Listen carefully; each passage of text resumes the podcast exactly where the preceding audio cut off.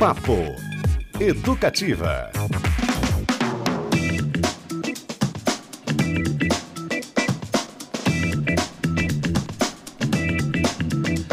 Opa! Uma excelente segunda-feira para você. Mais um Papo Educativa começando, mais uma semana que se inicia. Eu sou o Cristiano Castilho.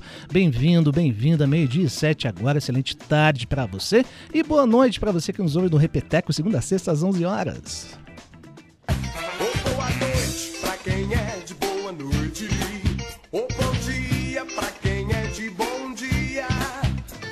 Casa cheia hoje, ainda bem, hein? Tobias de Santana aqui comigo, meu nobre, boa tarde. Meu grande nobre Cris, um prazer enorme estar aqui de novo, né, com vocês. Início de semana, então temos aí muitos dias para construir, para trabalhar, para enfim tocar o barco para frente. É isso. E aqui feliz também porque tem mais gente aí que você vai anunciar. É, Fabrício Manaus comandando, como sempre, a nossa nave mãe. E o papai mais fresco do sul do Brasil. Tá com umas olheiras assim, mas eu acho que é normal. Luiz Felipe Leprevô marcando presença nessa segunda-feira. Tudo bem, Luiz? Tudo bem, boa tarde, Cris, boa tarde, colegas, boa tarde, ouvintes. De fato, estou lá com o pequeno Antônio, né, atravessando madrugadas. Ele dorme bem, mas tem o horáriozinho de acordar para mamar, né? E a gente tem que estar junto. Muito bom. E quem está de volta das suas super férias foi para Veneza, é isso, Lucas Franco, bem-vindo. Muito obrigado. Nunca mais vou em Florianópolis sem carro. Não tem como. Você participa desde já pelo nosso WhatsApp 33317516. Pois bem, gente, 8 de janeiro de 2023. Ontem foi um dia que o terrorismo doméstico, impulsionado por mentiras difundidas em redes sociais, pelo não respeito aos ritos democráticos, por uma ignorância e violência agora consolidadas como tentativa de pseudo-movimento político, deixaram de ser simbólicos e passaram a atuar como forma de existência, de relação com o outro e com o país. O marco triste, uma mácula histórica. Os três símbolos físicos da democracia do Brasil, que já vinham sendo atacados no discurso, sofreram o maior atentado desde a promulgação da Constituição de 1988.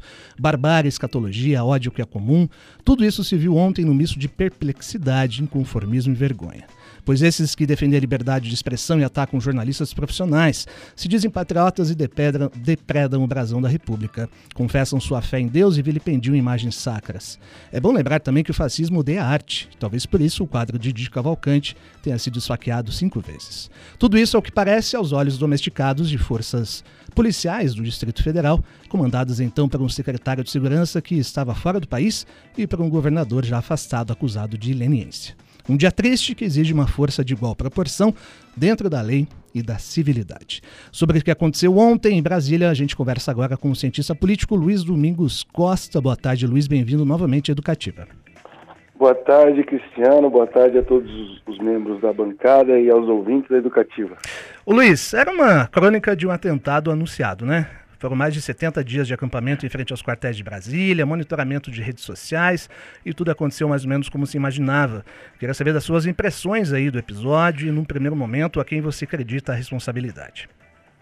Bom, como você disse, é uma crônica de uma tragédia anunciada não só pelos 70 dias de acampamento, mas também por omissões de instituições que há mais tempo se, se omitiveram se omitiram das suas responsabilidades institucionais, a começar pela Procuradoria-Geral da República, na pessoa do Augusto Aras, que historicamente, ao longo dos quatro anos, protegeu muitos desmandos do governo e dos seus apoiadores.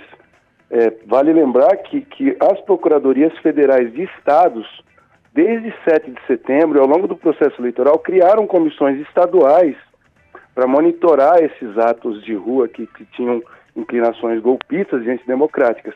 O Augusto Aras, em novembro, em 8 de novembro, ele, ele diluiu essas comissões estaduais e criou uma comissão geral de, de análise de risco e de conflitos urbanos, que essa comissão não se reuniu nenhuma vez até ontem. Então, a própria cúpula da Procuradoria-Geral tem a primeira responsabilidade em não monitorar essas atividades. Em segundo lugar, o GSI, o Gabinete de Segurança Institucional, como o próprio nome diz, deve zelar pela, pela, pela estabilidade, pela, pela segurança das instituições fundamentais da democracia brasileira, também é, é, foi omissa no seu trabalho de inteligência.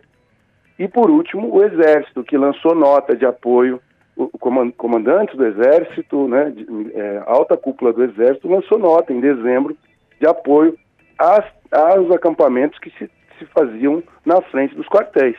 Então, é uma série de, de equívocos de instituições que deveriam zelar pela, pela, pelo patrimônio do povo brasileiro, pelo patrimônio histórico e artístico que você mencionou que foi depredado, muitos sem reparo, como um relógio que foi feito pelo relogeiro Luiz XV e que foi destruído, é, que foi, foi dado de presente para o Dom João VI e que esse, esse relógio não tem como ser reconstituído, por exemplo. É, é, Domingos, é, é o Tobias, tudo bem? Olá, tudo isso. Tudo em paz.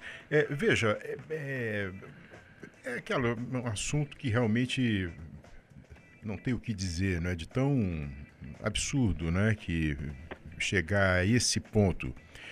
E pior, né, uma coisa com pouca originalidade, né, são coisas que acontecem lá fora e se repetem aqui, né, que é aquela coisa do o, né? Se fosse levar isso para o campo da música, né? O patrão mandou cantar com a língua enrolada, everybody macacado. Então, aquela coisa de repetição, né? De você copiar. Eh, Quais as consequências que você vê aí possíveis, né? Desses ataques à democracia brasileira? Eh, eh, houve logo uma repercussão internacional também, reforçando a credibilidade das nossas instituições. Como é que você vê isso? É, eu acho que a- a- aqui as consequências ainda a gente precisa avaliar com mais calma, porque, por exemplo, diferente do que aconteceu nos Estados Unidos, quando se deu o 6 de janeiro, há dois anos, o tal do, do dia, o, Capitó- o dia do Capitólio, com a invasão do parlamento lá, que era o dia da diplomação, lá se criou um, uma- um momento muito mais delicado do que foi ontem, porque ontem os, os poderes já estavam constituídos, a resposta foi muito rápida, e, e mais, o- aquele movimento do Capitólio está muito entranhado no Partido Republicano. Né? O trumpismo organiza e domina o Partido Republicano. E isso provavelmente não é o que acontece nos partidos eh, que flertam com esses movimentos, ou para dizer de forma direta, aqueles atores que ocuparam e que os terroristas que depredaram os- os- a Praça dos Três Poderes, os três prédios, não estão entranhados no PL, que é o partido básico de oposição agora. Então há diferenças importantes. Né? O caso do brasileiro provavelmente é menos dramático. Mas, a- a- por outro lado, a resposta das instituições brasileiras também podem ser mais lenientes, como historicamente são, de acomodar isso, de passar panos quentes. Então, é, a gente precisa de, de olhar o que, que vai ser. Eu acho que um, um risco mais preocupante no curto prazo, ou melhor, no médio prazo, é de que ah, esse movimento se, se, se fortaleça dependendo da resposta. Se não houver uma desarticulação muito rápida dos financiadores, que vale dizer, não é só o agronegócio, como tem sido anunciado, inclusive na fala do Lula, existem mineradores, existem pequenos empresários, então essa rede precisa ser desmobilizada, porque caso contrário, a, a possibilidade de que isso vire um movimento radical é, com mais fôlego é muito grande e isso é muito preocupante para a democracia, para que, enfim, o governo funcione, para que as políticas públicas é, nasçam e se desenvolvam e se aprimorem. Então seria esse o cenário que eu consigo traçar por enquanto. Muito bem, Luiz Domingos Costa, cientista político, fazendo essa avaliação aí das cenas absolutamente lamentáveis e golpistas e antidemocráticas que vimos e ouvimos ontem em Brasília. Tem uma diferença é, crucial aí em relação ao Capitólio, o nosso Capitólio caipira, digamos, né, a brasileira, que foi a, a reação das instituições armadas. Né? A gente, infelizmente, teve mortos lá, mas exatamente por isso, porque teve uma reação. E por aqui não, né? Só que assim, lá foi um poder só, e aqui foram três, né, Luiz? Então, eh, essa comparação existe, talvez seja até mais grave nesse sentido, né? Acho que sim. Do ponto de vista simbólico, aqui a coisa foi muito, muito mais forte, né?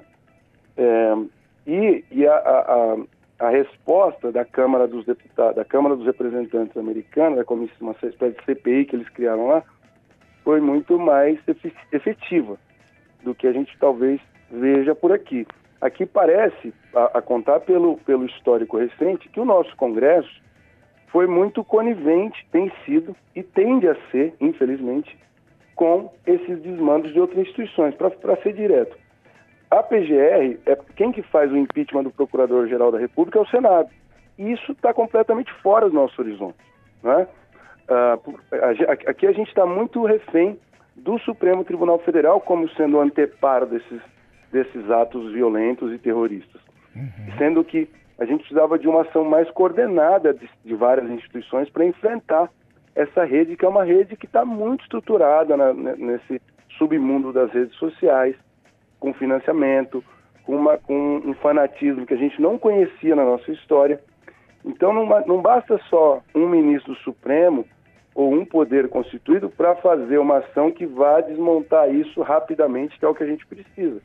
Então, ah, é é aquilo que eu falava, a leniência histórica das instituições brasileiras e a possibilidade de acomodação do executivo, de certa passar panos quentes para o exército, que é um dos responsáveis centrais disso, é o que preocupa muito, porque parece que o exército quer, quer que isso flua, quer que isso aconteça mesmo, porque daí eles, eles ficam sendo uma espécie de fiel da balança, né, de poder moderador, que é o que eles adoram historicamente e que é uma das chagas da política brasileira. Muito bem, antes de passar a palavra aqui ao meu querido Luiz Felipe Leprevô, uma informação de última hora, gente. O secretário de Segurança Pública do Paraná, eh, Coronel Hudson Leôncio Teixeira, disse que os manifestantes bolsonaristas têm até o meio-dia desta segunda-feira, dia 9, para deixar os acampamentos montados em frente aos quartéis do Exército no Paraná. Já passou do horário, portanto, né? Meio-dia e 18 agora. A declaração foi dada nessa manhã durante a solenidade de passagem do comando do Comando, do comando Geral da Polícia Militar do Paraná na Academia Policial Militar do Guatupé, em São José dos Pinhais. Bom, Domingos, tudo bem? Aqui é o Luiz Felipe falando.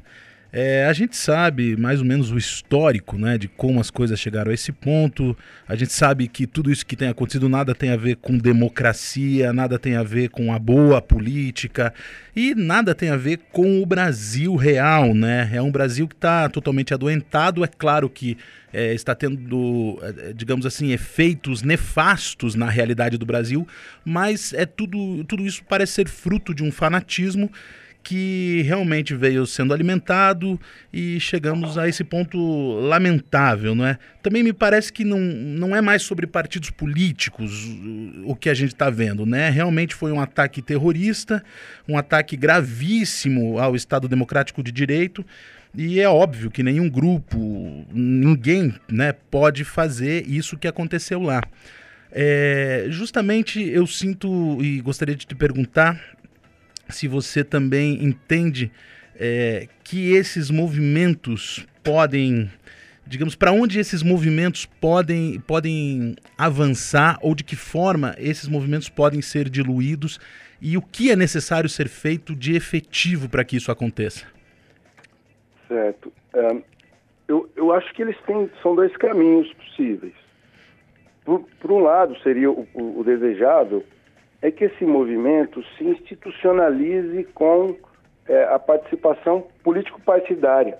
Né? E aí, claro, você vai ter lideranças que acabam inevitavelmente organizando e eventualmente moderando isso, é, que é o que, que o jogo partidário parlamentar produz como regra seria o caminho, nesse caso, de recrutar parte desses agitadores como sendo candidatos, que vão para mandatos parlamentares, coisa que de fato aconteceu desde junho de 2013, com aqueles atos que foram muito famosos, né, aquela mobilização. Parte daquele movimento virou deputado. Né? E isso me parece saudável até. Porque aí tem que fazer negociação parlamentar, entender a complexidade da administração pública, etc. O caminho alternativo e perigoso e prejudicial, ao meu ver, é que eles se radicalizem nesse submundo, que eles continuem nessa inércia. E aí, claro, para que isso seja combatido, é preciso é, utilizar os recursos de inteligência de inquérito que, que, que vai identificar quem são os financiadores, quais são ah, os meios na internet que são utilizados, essas vias têm que ser de fato bloqueadas, porque não se trata de liberdade de expressão ali. Ali se trata de conspiração contra a democracia brasileira. Isso é crime pela nossa Constituição até então. Então, esses dois caminhos estão claros na minha cabeça. Não sei, não sei em que medida eles podem se interconectar, mas eu acho que a solução passa por uma ação efetiva e coordenada para que, que o, o- o segundo caminho seja evitado de, de instituições como o Supremo, como o Congresso. E, por outro lado, uma, uma atitude de maior responsabilidade dos líderes indiretos disso. Né? E, e falo aqui de parlamentares, que inclusive já deram entrevistas, parlamentares do PL, do PR, que já deram entrevistas hoje, pela manhã, falando que não, que aquilo ali não foi nada, é meia dúzia, etc., que já estão passando pano. E esse caminho me parece temer- temerário. entende? Quando o filho é feio, ninguém quer embalar, né, Luiz? Mais ou É. menos isso. Uma, uma coisa importante que aconteceu até relativamente eh, rapidamente foi a, a união, em termos até de narrativas, dos poderes, né? A gente tem até um documento que foi assinado nessa manhã pelo presidente Lula, pelo presidente da Câmara, o Arthur Lira, e pelo, pela presidente do SF, Rosa Weber, eh, unindo aí um discurso uníssono, né, chamando ah, os atos de terroristas e pregando união. Acho que essa resposta em nível de democracia e de civilidade que a gente pode ter nesse primeiro momento, que é muito importante. Pior seria de outra forma, né? Luiz Domingos Costa aqui com a gente, cientista político. Queria te perguntar sobre uma coisa, Luiz, que me deixa um pouco incomodado, que é me parece também que há há uma espécie de, nem sei se esse termo aí existe, enfim, mas de autoxenofobia, né? É, é uma espécie de ignorar o que é uma parte do Brasil, seja pela depre- depredação de patrimônio, as facadas obra de Cavalcante. Que tipo de patriotismo é, é, é isso que a gente está falando, reivindicado aí por esses terroristas? Pois é, é uma visão muito parcial e muito autocentrada do que, que seria o Brasil. Então, um grupo, em geral, é, existe uma, uma- um- duas camadas de- socialmente falando. Um grupo de maior estudo, de maior escolaridade, né, que, que, que utiliza de mais, mais idade, de 40, 50, 60 anos, que está aí na classe média, classe média alta brasileira. E existe um outro grupo que ficou muito claro nas imagens dos presos que surgiram desde ontem, que já compõe um andar de baixo da sociedade. Classe média baixa, trabalhadores, estavam lá também. É, essa articulação se dá ne- necessariamente pelas novas mídias, né? pelo Twitter, pelo Instagram, pelo, perdão, pelo Telegram e pelo WhatsApp. Ali se produz um- uma visão completamente distorcida da sociedade brasileira e há muitos estudos de antropologia já apontando isso. Se produz uma espécie de ficção, uma visão do mundo paralelo. Uma distopia mesmo. Exatamente, um, um mundo como se, uma distopia, uma pós-verdade, enfim, ou uma- um mundo pós-factual. Que as pessoas não entendem, de fato, acham que o número de pessoas passando fome é, como disse o presidente, o ex-presidente em um dado momento, é muito pequeno, né, e não estão vendo a deterioração da sociedade brasileira e das políticas públicas da sociedade brasileira. Isso só é possível porque há muito tempo de tela nesses, ne- nessas redes. E esse é um dos grandes dilemas do- da nossa vida no planeta. Não é uma especificidade brasileira. Essa distopia acontece lá com os, os que ocuparam o Capitólio e, aquele, e aquelas cenas que a gente viu na semana passada, as pessoas chorando porque estão desmontando os acampamentos dos quartéis, só é possível porque as pessoas não ligam nos veículos tradicionais da imprensa que trazem uma visão um pouco mais é, é, balizada do que acontece na, na realidade. Então é muito tempo de tela, é um, é um mundo, é, um- é uma, é um autocentramento total e, e, e aí, claro, você cria uma realidade paralela dessas pessoas. É assim que eu tenho visto. É, e tem também um. A gente até quando você falou aí de alguns vídeos, né? Eu e Manaus aqui lembramos de um que viralizou muito, do sujeito chorando que parecia que estava imitando um gato, né? Foi muito compartilhado. Miau, miau. Tem essa certa infantilização também do discurso que acaba tudo virando meme, né? Talvez isso seja uma coisa à brasileira, mas que prejudica também o debate político, né? Sei que às vezes é engraçado dar risada, mas, pô, vamos levar um pouco mais a sério. Você vê isso também? Também, também. E isso está tá conectado com a, a- a forma com a qual a indústria tech desenvolveu os seus meios de, de engajar o público e de vender os seus produtos. né? Então, o TikTok, por exemplo. O TikTok, é, é, ele, ele opera basicamente por vídeos de, de, de 30 segundos em que as pessoas dançam e fazem macaquice. E aí isso começa a ser a- a- difundido para de crianças para adolescentes, para pós-adolescentes, para adultos. Então a campanha eleitoral, por exemplo, que se dava fundamentalmente no TikTok, não tem um debate qualificado. Ali só é, é só é infantil- infantilidade. E, e os adultos vão incorporando esse, esse- essa mídia, incorporando aque, aquela forma cognitiva. Então eles passam a enxergar o mundo a partir de memes, de dancinhas, de, de, de toalhas balançando, toalha de cor verde, toalha de cor vermelha, e isso é trágico para um, se a gente pensasse no ideal de democracia baseado na ação comunicativa, num debate racional, que é o que a geração, provavelmente a minha geração, que já está ficando mais ultrapassada, queria, que a gente esperava, né? De vamos conversar, vamos chegar a A e B, vamos chegar numa síntese que vai ser C. Isso não existe, está fora dessas mídias. É bem interessante. é, é, eu, eu sou otimista, sabe, em relação a tudo que está acontecendo, porque eu acho que é, o avanço tecnológico, tudo que a gente está vivendo, é, é, é necessário para um desenvolvimento, para um amadurecimento. é, os problemas existem. é, a- a- os seres humanos eles são muito sempre muito iguais ao que sempre foram, né? Eles, o que muda é a época mesmo. A televisão quando apareceu também as pessoas ficavam ligadas na televisão e diziam assim: mas olha agora ninguém mais almoça junto, fica todo mundo olhando para a televisão. Ela era um problema. Hoje o problema é é o celular e assim vai. Né?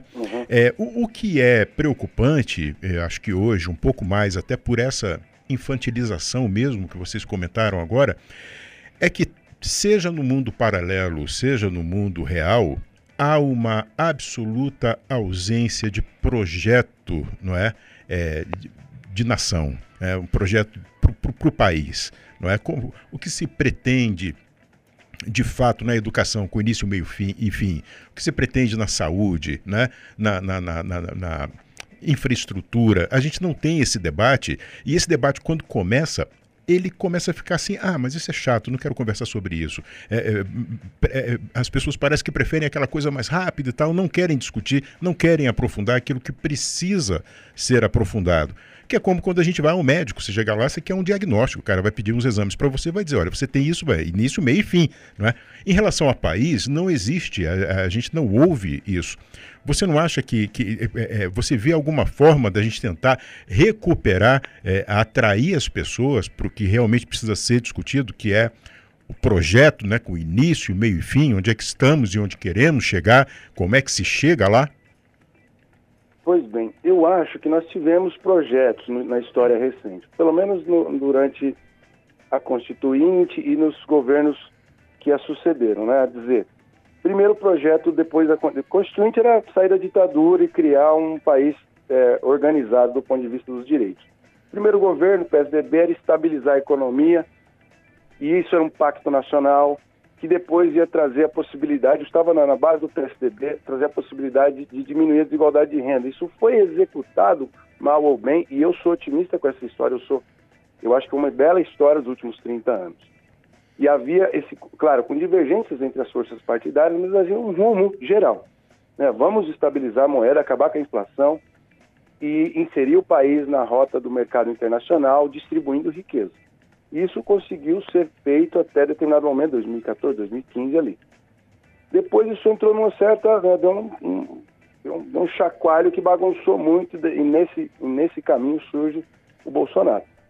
Ah, e aí parece que os, os projetos estão embaralhados, mas eu acho que eles existem, essas divergências. Eu acho que existe, por um lado, um individualismo defendido pelo posse de, pela porte restrito de armas, pela liberdade de mineração e de minério de qualquer jeito na Amazônia. Esse é um projeto, claro. E, por outro lado, um controle da, da, da, enfim, da- do desmatamento, um pouco mais de solidariedade, com nuances entre os diversos partidos. Não é só um partido que capitaneia isso. Eu acho que, por exemplo, parte do PMDB está dentro de uma social, uma responsabilidade social com as mulheres, com as crianças, que é a Tebet, por exemplo. Isso tudo está mais ou menos colocado. Mas por que, que está tão embaralhado? Eu acho que é por conta do debate confuso que a internet tem oferecido. E eu não sou pessimista. Eu sigo meio o, o filósofo alemão, o Habermas, que ele disse que a gente ainda não entendeu isso. Então demora 30, 40 anos para que, como foi com a imprensa do Gutenberg, depois com a televisão, com rádio, com a televisão, a sociedade passa por solavancos. E essa transformação, nós estamos no meio desse furacão. Então, nós ainda não, não entendemos, tem que ter um uso meio desalienado dessas mídias, que nós não, não obtivemos coletivamente. Né? Saber que aquilo ali está te levando para uma visão parcial demais, tentar quebrar sua bolha do seu próprio algoritmo. Esse, esse tipo de habilidade demora pelo menos uma ou duas gerações. Então eu acho que no, o caminho é um pouco melhor do que a gente está. E eu acho que esses projetos vão se acomodar e se clarear à medida em que a gente tenha um aprimoramento do uso dessas novas mídias que são centrais, definem comportamentos, etc. Então, eu acho que nós, o problema de agora, e por isso nós estamos tão tensos e com o sen- senso de que as coisas não se acalmam, é porque nós estamos no olho do furacão dessa mudança histórica no ponto da comunicação. Muito bem, Luiz Domingos Costa aqui com a gente. Vamos encerrando essa primeira parte do Papo Educativa. Talvez seja isso, né, gente? É, Resumindo essa última participação dele aí, é tentar discutir coisas reais, né? Coisas tangíveis, não mais elucubrações aí ou né, é, dissociações cognitivas, se um candidato é apoiado pelo diabo, o outro não, essas coisas aí que fogem ao nosso alcance, né? Talvez o primeiro passo para a gente voltar a ter uma organização mínima, um projeto de país, é discutir coisas que efetivamente acontecem. Que delícia ver orçamento, não sei da onde, quantos milhões para cá, quantos para lá. É. Né, Luiz? Acho que é mais ou menos por aí.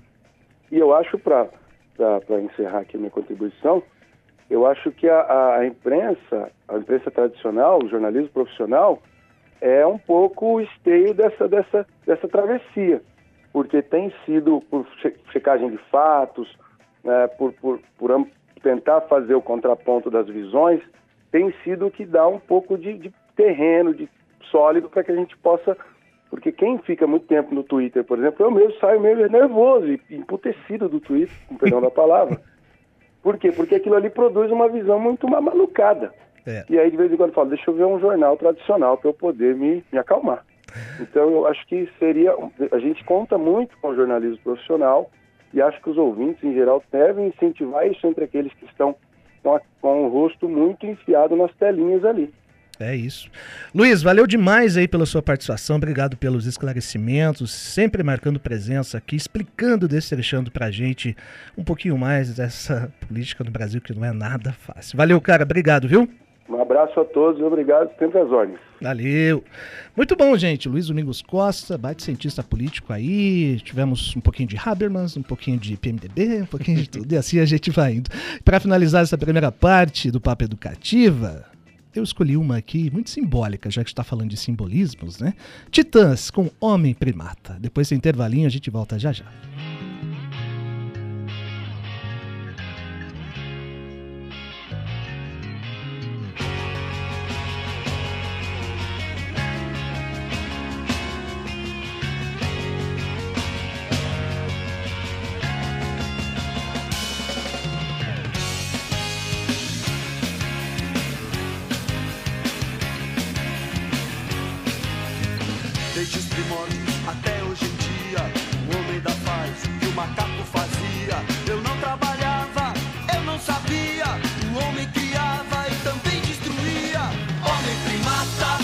Capitalismo selvagem. Oh, oh, oh. Homem primata, capitalismo selvagem. Oh. Eu aprendi, a vida é um jogo, cada um por si e Deus contra todos. Você vai morrer e não vai pro céu. É bom aprender, a vida é cruel. Homem primata, capitalismo selvagem.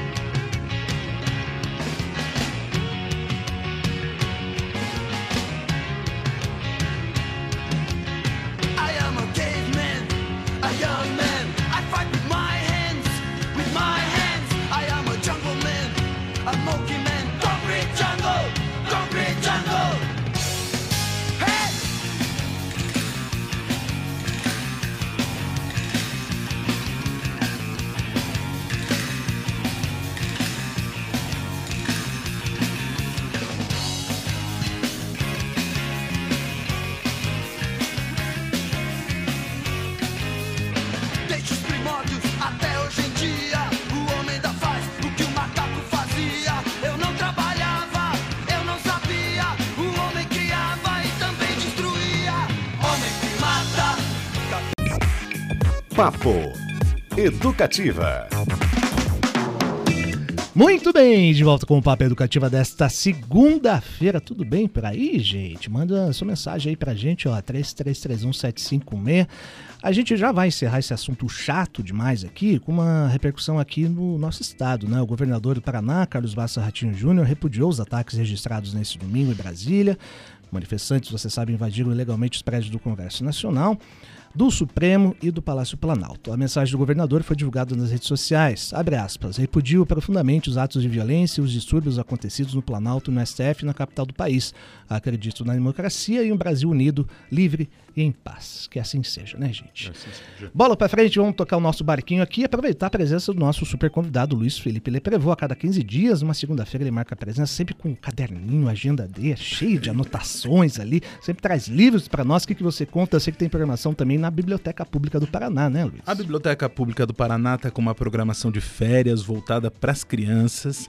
Nós temos ao longo da semana toda atividades, então a hora do conto, duas vezes por dia, contação de história, toda quarta-feira gincana literária, onde as crianças participam de uma série de atividades e no final vão ganhar um certificado disso, premiação com livros e etc.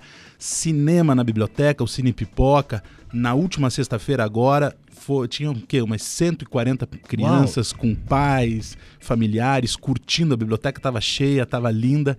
E toda sexta-feira de janeiro, o Cine Pipoca, ou então cinema na biblioteca com pipoca, que as crianças ganham. Nós temos o nosso carrinho, que é um charme. Doce ou salgado? É, salgada. Salgado. Sempre às 14h30 o cinema na biblioteca. E aos sábados, agora nós adquirimos uns ombrelones, então nós colocamos na rampa esses ombrelones para proteger da chuva ou do sol. E a criançada faz uma série de oficinas ali aos sábados de manhã na rampa da biblioteca. É um interesse nosso de mostrar que a biblioteca, né, para quem está passando, porque muitas vezes as coisas acontecem dentro, mas nós queremos que as coisas aconteçam também para o lado de fora da biblioteca. E, e quem passa já é fisgado por aquilo, né? Então a criançada tem se divertido, a biblioteca está é, imbuída desse sentimento de formação, de aproximação, de sensibilização das nossas crianças para um desenvolvimento sensível do seu conhecimento, do estudo, da cultura, para que esse Brasil realmente melhore. Então, estamos fazendo nossa parte na Biblioteca Pública do Paraná e transformando o espaço ali num ambiente vivo mesmo, né? Agora para fora das portas. Isso é muito legal. O pessoal, quem passa ali, às vezes até não conhece o prédio. Poxa, o que é isso aqui? Se sente convidado a fazer parte daquilo, né? Exatamente. Sábado lúdico, ó, tem jogo de RPG, card game, jogos de tabuleiro, dias 14 e 28 às 11h30 da manhã, é isso? É isso. Oficina de origami, atividades na rampa, como o Luiz disse, cine pipoca com os filmes ah, por Água Abaixo, O Segredo dos Animais e Frank Winnie. Esse aqui é muito legal, aliás, dia 27, hein, encerrando a programação do Cine. Pipoca e Hora do Conto, com sessões diárias de contação de histórias, seguidas de atividades sobre os temas apresentados. Muito legal. E vale lembrar né, que aqui a Rádio Educativa também tem as colunas da Biblioteca Pública do Paraná, a Hora do Cândido, falando sempre sobre a edição mensal do Jornal de Literatura da Biblioteca e também o institucional, fica sabendo um pouquinho mais sobre o que rola lá dentro da nossa BPP. É isso aí. A biblioteca jogando em, em várias frentes, né? É. O Cândido é um jornal espetacular.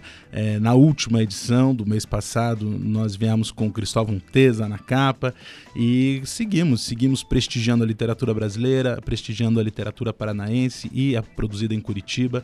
Então, é, ficamos também muito felizes de sermos prestigiados, né, ali na Biblioteca Pública do Paraná pela comunidade de modo geral e, claro, pelos escritores, pelos artistas da cidade que a gente sabe que gostam muito, muito de estar na biblioteca. Para você ver como a gente está conectado, a capa do Tesa, né, do mês passado foi do Will, o arroba eu sou Will, é o Vinícius Prates. Prates, que foi perfilado pelo nosso amigo Lucas Franco numa matéria aqui, quando pouca gente sabia da existência do figura, que é um talento demais, né? Matéria lá no nosso. prodígio. É, demais as ilustrações dele, capa do Jornal Cândido, lá no nosso site paranaeducativofm.com.br.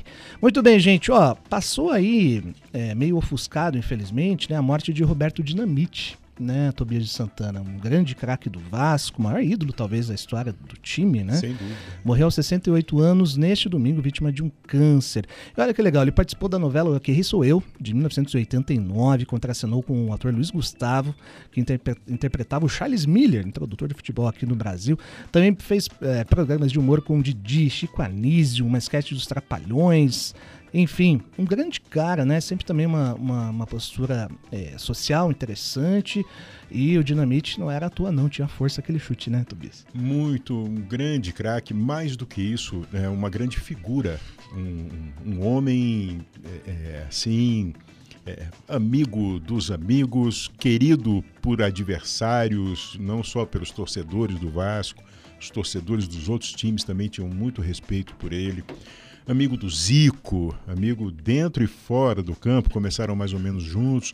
Roberto Dinamite foi um dos, é, é, talvez o maior goleador né, do Vasco, 700 e não sei quantos gols, uma impressionante. Jogou na seleção brasileira, é, batia falta como poucos, né? Que hoje é uma raridade no nosso futebol, né? O time do lado de lá está ficando muito mais forte do que o time que está ficando aqui, para o nosso desespero. Né? O, o, E um grande cara, uma grande figura. Eu, é, quando morava no Rio de Janeiro, torcia para o Botafogo, torço para o Botafogo ainda, é, torço aqui para o Atlético, Botafogo no Rio, onde, enfim, onde a gente passa, a gente tem que ter um, um time, né? É, mas é, o, o Decepcionado com você aqui. Mais... também. Bem triste. Eu sou Botafogo também. Lamentável. Mas vou dizer por quê. Porque a Clarice Lispector era Botafogo, o Opa! Vinícius de Moraes É era. Botafogo. Sim, E sim. aí eu aderi também. É, somos uns 18 aí, mais ou menos, né? Lá no- torcendo. Mas um dos gols mais bonitos, talvez o gol mais bonito que o Botafogo sofreu foi do Roberto Dinamite, né? E, e uma jogada linda dentro da área. Enfim, uma, uma- uma- mais uma né, perda enorme para nós e, e realmente, infelizmente, ficou um pouco ofuscada aí por conta desses dessa insanidade toda que a gente vive, mas ele ele um- um- um- uma figura que realmente merece muito destaque, eh, não só pelo que ele foi dentro do campo, mas também fora dele. Ó, foram 708 gols em 1.110 jogos com a camisa Isso. do Vasco da Gama Média, absolutamente Fantástico. incrível, né? Ele também foi o maior artilheiro da história do Campeonato Brasileiro com 190 gols marcados e do Campeonato Carioca, Carioca com 284. Isso. Que vai em paz ser um time muito bom lá em cima para ele continuar fazendo o que ele fazia muito bem, né? A grande figura. Muito bom. Aproveitar então a presença do Luiz, que eu sei que ele trouxe livros aí pra gente, aquela dica de leitura sensacional. Vamos ler, minha gente, vamos, Vamos ler. O que, que você traz aí, Eu tô Felipe? aqui Trovão? com o Marcelo Ariel. Marcelo Ariel é um poeta, nascido em Santos, ele mora em São Paulo e ele frequenta muito Curitiba e publicou alguns livros já, inclusive a poesia completa dele pela editora Cotter, que é aqui de Curitiba. E esse livro dele chama-se Nascer é um incêndio ao contrário. É um livro é, ele- sempre títulos muito poéticos. É, ele, além de poeta, é um pensador, é um filósofo também, tenta fazer a interseção da filosofia contemporânea com a poesia. E, e essas crônicas dele são assim, são muito singulares porque não são aquelas crônicas do cotidiano mais banal, como a gente está acostumado a fazer. É, são crônicas que tentam pensar filosoficamente e poeticamente. Então eu fiz questão de trazer aqui esse livro dele hoje, acho que tinha a ver com o tema, porque justamente ele tem um ensaio no livro que se chama Como a Poesia Vence o Fascismo. Sensacional. E claro que o ensaio é bem complexo, bem completo, mas eu diria fazendo poesia, fazendo arte, fazendo cultura, dando acesso né, à, à cultura, como os espaços eh, de cultura fazem, eh, isso é vencer o fascismo, né? A educação é vencer o fascismo. Então, sigamos nessa direção e eu sugiro aqui a leitura do Marcelo Ariel, Nascer é um incêndio ao contrário, da editora Cotter. Perfeito. Você tem um trechinho pra gente degustar? Você separou aí? Tenho. Pode Eu ser? separei um trechinho daí um, um pouco mais é, sobre o tema do amor, mas o amor também é vencer o fascismo. Sim. Então, sobre o amor como uma canção que acende um fósforo na água. Sim, porque o amor pleno quer ser outro mundo em teu mundo, ou deseja que você estabeleça laços com a diferença de outra vida, outro viver que quer se fazer pleno em ti. Ame aquilo que não é você, diz o amor pleno, por dentro da turbulência do vento na vela. Sim, é ele é a chama de uma vela. Sabemos que toda luz vem do sol, mas o que dizer de uma vela acesa no fundo de um rio? Demais, demais, demais, demais. Por favor, repita o nome do livro, do autor, pro pessoal se ligar aí. Marcelo Ariel, Nascer é um incêndio ao contrário. A editora é a editora Cotter. Perfeitamente. E amor também é embalar o Antônio pequenininho às 5 da manhã, né? Como é que Sem tá sendo dúvida. essa experiência aí, Lepro? Fala pra gente. Você tá- ó, uma cara, né? Tá diferente. assim? Amor é isso. Não, eu tô completamente apaixonado. O bebê Antônio, como a gente chama ele, é muito lindinho. E tivemos toda aquela fase, né? Porque quando o bebê nasce, ele nasce com, com os quilinhos lá dele e depois ele perde 10%, né? É mesmo. Do seu peso quando sai da maternidade. Então, teve todo um, um trabalho nosso, né? Assim, de, de nos organizarmos para alimentá-lo. E agora ele tá ficando um pouquinho mais rechonchudo, né? Então, aquele bebezinho que é a bochechinha.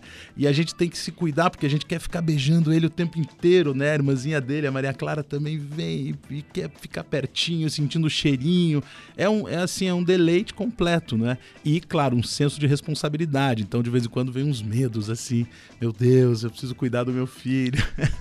mas, é, mas é a vida, né? Se mostrando como ela é, né?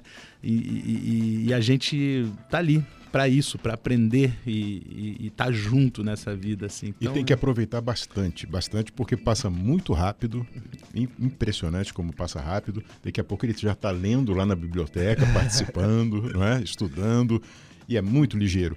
E, e, é uma fase tão boa, tão rica, né? tão legal da gente participar, da gente estar tá ali próximo, essas preocupações. A gente acaba aprendendo muito também, né? Muito, muito. E você vai descobrindo quem é a criança, porque, por exemplo, o banho na banheira, ele ficava desesperado, aquele banho não estava dando certo. Aí a Lívia levou ele pro chuveiro.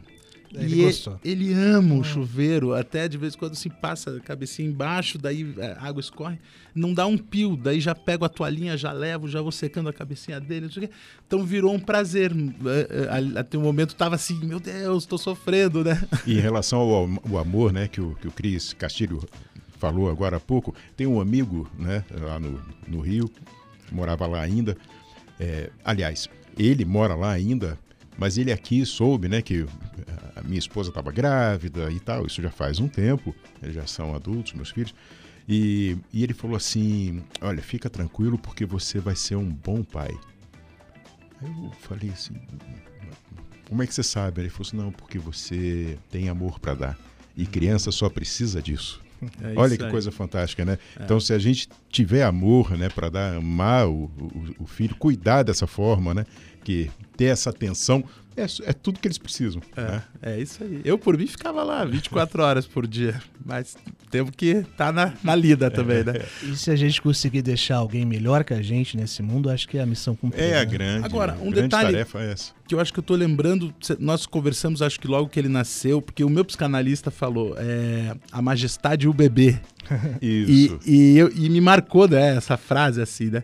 E aí eu não sabia que era uma canção, o meu psicanalista cantou e o teu pai gravou essa canção, não é? Ou não? É, ele gravou, ele gravou é, uma outra, né? Do ah, Luiz que daí Vieira. você me mandou a outra, é. É, é. E é, mas a Sua Majestade o Bebê também é linda, né? É linda, é. Daí você me mandou uma linda, e é isso, isso. que o teu pai gravou. Sim. Músico, compositor Tobias de Santana, poeta, escritor Luiz Felipe Leprevô, né? Estamos bem, muito bem acompanhados. Aliás, o Antônio já te inspirou a, a escrever alguma, alguma Vários. Coisa, né? É, é, já publiquei aí. um monte de poemas para ele. E deixa eu achar um só que, que, que, não é um dos mais complexos, que é uma brincadeirinha, mas vão falando que eu vou achar. Enquanto isso, já que a gente está falando de literatura, gente, não percam essa, viu? O Prêmio Sesc de Literatura chega à sua vigésima edição deste ano como um dos mais importantes e consagrados do reconhecimento de escritores estreantes. E abriu inscrições na última sexta-feira. Podem concorrer obras inéditas nas categorias romance e conto.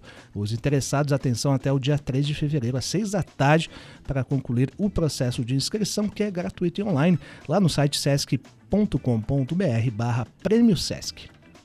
Receituário.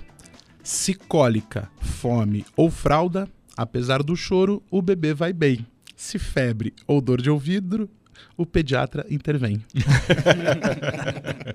Muito bom, Luiz Felipe Leprevô. Beijão para Antônio. Daqui a alguns anos ele vai estar aqui com a gente, certamente, né? Fazendo uma visitinha ah, na biblioteca. Mas antes do Antônio vir, até vou deixar aqui público que há um interesse da minha enteada, Maria Clara, de seis anos, de vir aqui um ah, dia. Só trazer. Opa. É? Só trazer. Então tá combinado. Ah, você na outra daqui a 15 dias, é isso? É Traz isso. ela, pô. Não tem problema.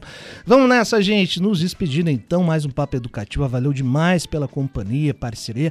primeira parte ali não foi tão agradável, mas acho que é o tipo de assunto em que precisamos, mais do que nos posicionar, é, nos manter sãos e realistas. E é aquele negócio, é? É, é? você conseguir, é, agora me ocorreu, aquela conhecimento É. e sabedoria, né? Tem alguém, eu não lembro o nome de quem falou, não fui eu que inventei isso, mas me ocorreu agora isso, a questão do conhecimento que é fundamental, mas mais do que isso, a sabedoria, né? Então, diz a, a frase assim: conhecimento é você saber que tomate é uma fruta. Sabedoria é você não colocar o tomate numa salada de fruta. Né? Então, a gente ter essa, essa, essa percepção né, de que não é só você saber determinadas coisas porque disseram para você e você não pensar sobre ela e usar mal né, isso. Ontem, muitos fizeram isso. Usaram mal algum tipo de informação que foi recebido. A gente precisa ser livre, ter pensamentos, é, pensamento próprio, desenvolver esse pensamento e imaginar o seguinte: se há uso de violência, não pode ser bom, não pode dar certo. Se alguém precisa gritar com você para ter razão, não pode estar certo. Se alguém precisa bater em você para se sentir com razão ou é, é, é, parecer mais poderoso, né? não está correto. O que está correto é o que nós falamos aqui ainda há pouco sobre o Antônio, o Cris falou, é o amor. O amor é a base de tudo, não é? Então, é, do amor vem a educação, vem a compreensão, vem o bom comportamento, não é? É isso tudo que nós precisamos. E precisamos conversar, entender, esgotar determinadas matérias.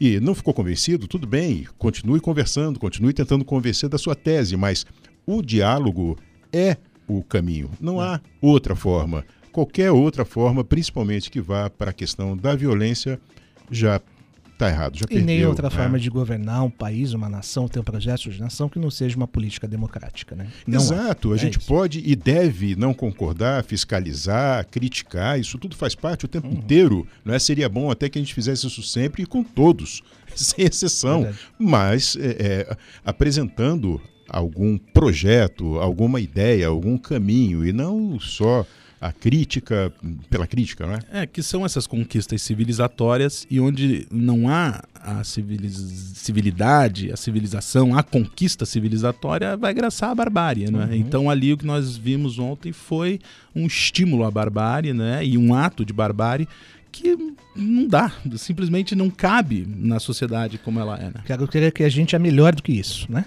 Somos, Acho com que tem que certeza. pensar desse jeito. Muito bom, Tobias Santana, valeu demais pela sua participação. Boa semana que pra gente. Agora vamos almoçar aquela saladinha de tomate. Isso. Isso. Lucas Franco, valeu aí. Bom retorno a você. Tem muito trabalho lá, viu? É, eu tô pensando em ir embora já, na verdade. Fabrício Manaus comandando nossa mesa, como sempre, habilmente. E Luiz Felipe Leprevô marcando presença mais uma vez por aqui. Beijo pra Antônio, beijo pra você. Valeu. Muito obrigado, amigos, muito obrigado. Ó, gente, a gente vai- a gente vai terminar aqui com música do mais recente lançamento de Giovanni Caruso, aquele da banda O Escambau, um disco muito bacana chamado Sacro e Profano, aliás, entrou na lista de melhores de 2022 da Rádio Educativa. Vamos com ele em Teatro dos Meus Dias, daqui a pouquinho tem informação educativa, na sequência Chiclete com Banana com Tati Ares. Beijos, tchau!